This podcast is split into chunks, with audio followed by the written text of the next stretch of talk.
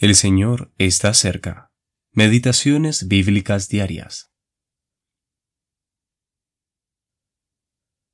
Sea grata la meditación de mi corazón delante de ti, oh Jehová, roca mía y redentor mío. Salmo 19, versículo 14. Dios juzgará los secretos de los hombres. Romanos capítulo 2, versículo 16. Los pensamientos. Que nadie crea que el Señor no conoce sus pensamientos.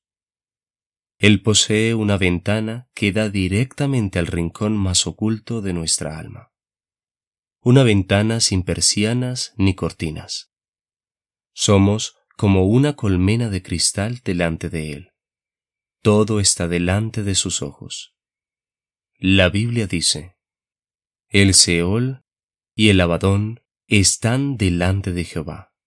¿Cuánto más los corazones de los hombres? Proverbios capítulo 15 versículo 11. Pero algunos dirán que no pueden evitar los malos pensamientos. Puede ser, pero el asunto es el siguiente. ¿Los odiamos?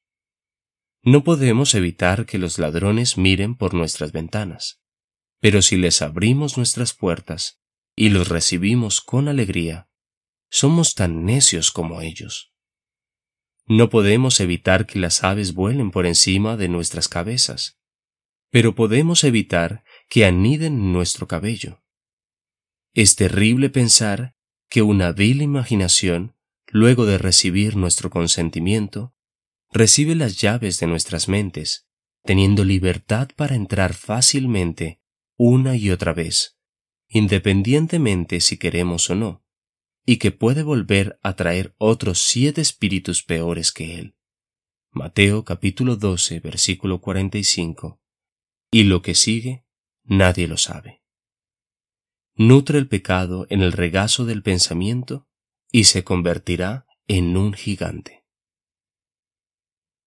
Una forma segura de evitar que haya paja en el almud es llenarlo de trigo. Y para no dejar entrar pensamientos vanos, lo más sabio y prudente es tener nuestra mente llena de temas escogidos para meditar. Es fácil encontrarlos y nunca deberíamos permitir que se agoten. Que seamos capaces de decir como David, en la multitud de mis pensamientos dentro de mí, tus consolaciones alegraban mi alma. Salmo 94, versículo 19.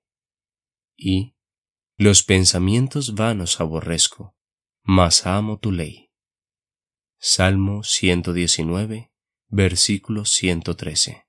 Versión Reina Valera actualizada. C. H. Spurgeon